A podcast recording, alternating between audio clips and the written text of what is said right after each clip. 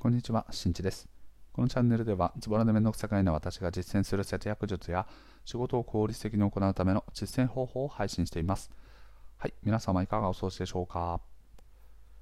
今回冒頭ね、若干こう爽やかめに話してみました。はい。違いをね、感じられてない方はね、多分9割9分ぐらいいらっしゃると思うんですが、ご了承ください。はい、ご了承くださいじゃないですね。ちょっとそんなことしてましたよという感じですね。で今回はですね、テーマ、前回ね、ちょっと最後にこうダイイングメッセージのようにね、残しておきましたが、とこれから副業を始める人にあの知っておいてほしいことというお話をしていきたいと思います。本題に入る前に告知です。現在僕は文章で節約術を紹介しています。その名もラフな節約ブログという名前でやっております。具体的な節約方法や節約による効果、そしてそれによって得られるメリットや利用する際の注意点などなどですね、詳しく解説しておりますので、ぜひご覧になってみてください。はい。ということでね、早速本題ですね。これから副業を始めたいと思っている人へという話なんですが、とね、現在副業をやっていないけれどもやりたいとかね、時代的に副業副業っていうすごいキーワードがね、かなりホットになってきているんだけれども、自分にとってはね、もうそんな副業にできるようなことなんか何もないんだよと。だからね、もうどうもう毎回毎回こう副業というキーワードでね、やろうかなと思うんだけど、どうしたらいいんだよと思ってる方はね、少し参考になるんじゃないかなと思っております。まずこの話をする前にですね、僕の過去の副業の経験についてお話をしていきたいと思います。会社員時代はですね、会社員経験としてはですね、約10年ですかね、うん、10年の会社員経験をしていく中で、僕が副業という呼べることをしていたのは、多分3、4回ぐらいですかね。まあ、3、4回というのは3、4案件ぐらいという形ですかね。1個目はですね、24歳ぐらい、新卒で入って2年目ぐらいかな、の時に、なんかこう、もっとね、いろんなデザインやりたいなと、クライアントでね、あの依頼いただいてる案件とか、そういう業界だけじゃなくて、いろんな業界のやつでデザインをしたいなと。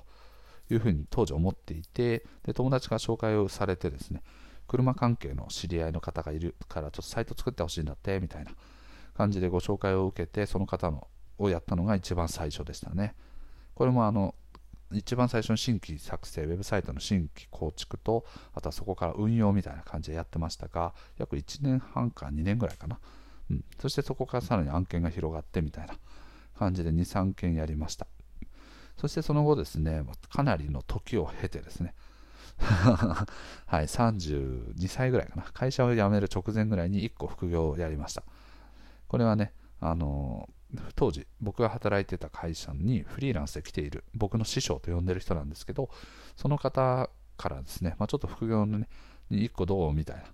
ちょうどうちの会社がすごい超童貞だったんですけど副業は禁止されてましたが副業が解禁されたよというタイミングでぜひどうみたいな感じで1週間10万ぐらいのね案件をやらせていただきましたがこういった副業の経験がありますと。なので、副業をね、がっつりやっている人からすると比較的少ない傾向ではあるんですけど、とまあね、いくつかの案件をこうやっていく中で気づいたことをお話していきたいと思います。それはね、まずあの、これから始める方、自分に知識やスキルがないよと思っている方はですね、僕はやはりですね、圧倒的にブログをお勧めしております。で、そのブログがなぜおすすめなのかっていうのは、まあ、あのね、あのいろんなメリットがあるんですけど例えばねこうライティングスキルがつくよとかデザインスキルがつくよとか SEO 対策の知識がつくよとか、まあ、いわばマーケティングやデザインとかね UI、UX と呼ばれているものの知識がつくよってこともあるんですけどそれ以上に僕が価値があるのは知識がない人の発信が知識になる人がいるということなんですね。これはねまどろっこしいですね。はい。それはどういうことかというとですね情報っていうのは非常に詳しい人の情報、まあ、専門家の話を聞きたいっていうケースもあると思うんですよ。だ本当に正しい情報を信頼できる情報をゲットしたいよという方からするとですねそういった情報をねこう中心に集めていくと思うんですけど見ている人たちっていうのは必ずしもそういう人たちばかりじゃないんですね。一方で例えばじゃあそれを見ている人がですね自分と同じようにですね、もうど素人、知識がない人というケースもあって、じゃあ、知識がない人たちって、どうやってそこから知識をつけたんだろうとかね、知識がない人たちって他にちょっと知識をつけた場合にどう感じてるのかなとか、まあ、いわばいわばですね初心者の人たちの気持ちですよね、うん、初心者であるからこそ出せるこう文章っていうのはあるんですよ。でそういったものを見ている人たちはその自分と同じように初心者の人であるケースが非常に高いんですねそういった人たちはですね同じ境遇の人たちはどう乗り越えたのかとかね同じ境遇の人たちはこの問題に対してどう感じていたのかとか、うん、そういったものを、ね、知りたいというニーズは非常に多くあるんですね。これなんかあのウェブの制作においてもですねなんか似たような話があるんですね。こう僕がフリーランスになるときにこう会社を経営している方とねお話をしたんですね。すごく仲いい友達になったんですけどそこが毎日毎日同じところで働いてたのでお昼ご飯とかね一緒に食べたりしてたんですけどその時にこうもうねあの関西の人なんですけど僕が言った話に対してもうせやねんまさにそうやねんとだからあの仕事がねないってことはほぼほぼないぞというふうにねおっしゃってましたそれはどういうことかというとですね誰しもがあのねフェラーリとかそういう車がいい車だと分かっている。けれどもみんながそれをいい車だからといって買えるわけじゃない。っていうことなんですね。なのでそうなった時にまあ、あのどうまあ、これどういうお話かというとですねあの高いもの、ね、いいものは高いものである、うん、というケースが非常に多いですよね。ブランド物のの洋服とかもそうですね。とか、まあこうね、バルミューダバルミューダとかああいうような家電においてもねこう名を馳せてるようなね雨棚とかそういったようなデザイン性に優れているものかっちょいいものとかっていうのは高いんだよと。で誰しもがそれは欲しいんだけれども必ずしも買えるわけじゃない。なのでと高いところ、ね、良くて高いものに買える人たちもいるけれどもそこが一番多いボリュームゾーンではなくて一番多いのはまあまあなものをまあまあな価格で買う人たちっていうのがいるわけですね。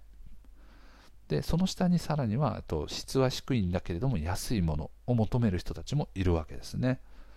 よくねこうライティングとかの仕事を見ていると、まあ、1文字あたりの単価はね0.1円でとかねあの寝室はそんな高くなくてもいいから記事数をしっかりとみたいな感じで考えているところもあったりするしと、ね、高いお金を払います。文字単価ね1円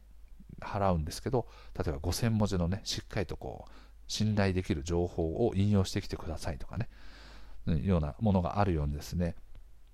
やはり人のニーズっていうのはねそれぞれあの本当に広いんですよね。だから低価格なんだけれども低品質のもの。で中価格なんだけども中品質のもの。そして高価格なんだけども高品質のもの。それぞれの,、まあそれね、あの層っていうのがあってだから人例えば自分のじゃあスキルを売る際は例えば自分のスキルにこう自信がないよということであれば例えばコストを落としてあげることによってニーズがすごく出てくるなんていうケースもあるんですよだけど自分のスキルがないにもかかわらずもうお高く止まってね、あの時給もすごく高いですみたいなね、時給5000円ぐらいしますみたいな感じでね、あの自分でバーンって出したりとかすると、そこはですね、あの誰も求めないボリュームゾーンになっちゃうわけですね。ニーズが誰にもないとかね、自分のその、こう他とのこう差異を出せない、優位性っていうのを出せないから、全然仕事がね、出てこないとか。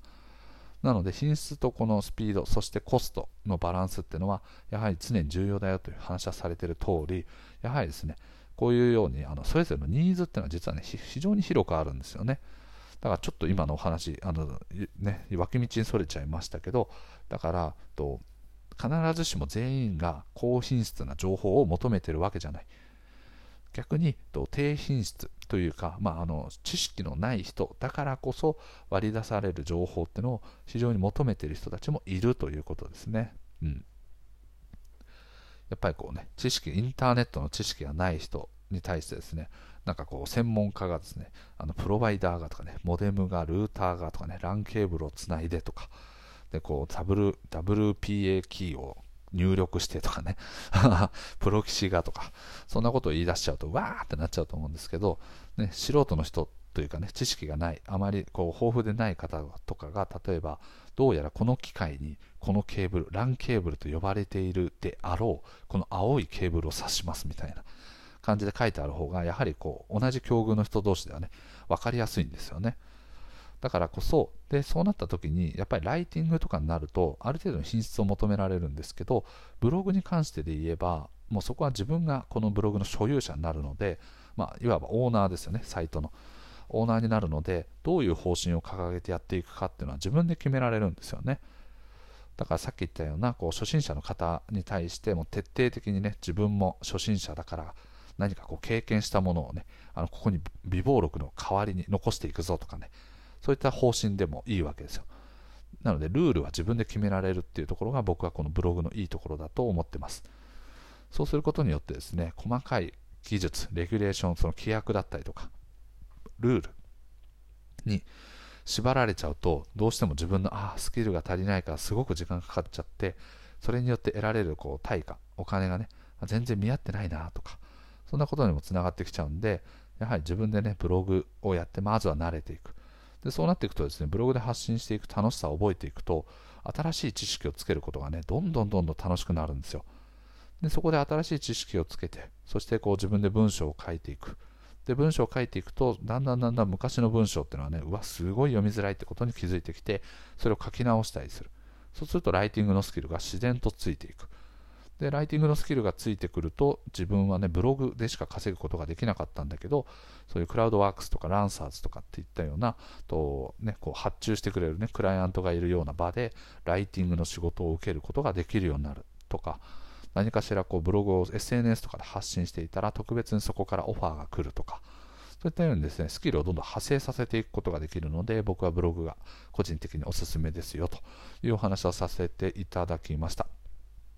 なので、副業を始めたいと思っているけれども、スキルがないんだよねと困っている方、ご安心ください。今、あなたのの立場だからこそ発信できる情報を求めている人はいます。はい。これは間違いなくいます。はい。なので、もうそこはね、気張らずに、まずはやってみるという思考からですね、やりながらいろいろ、ああでもない、こうでもないとか、ああ、やっぱこっちの方がいいねとか、そういうのを自分なりに模索しながらやっていくといいんじゃないかなというふうに思っております。はいということで今回の配信は以上となります。最後まで聞いてくれてありがとう。また聞いてね。バイバイ。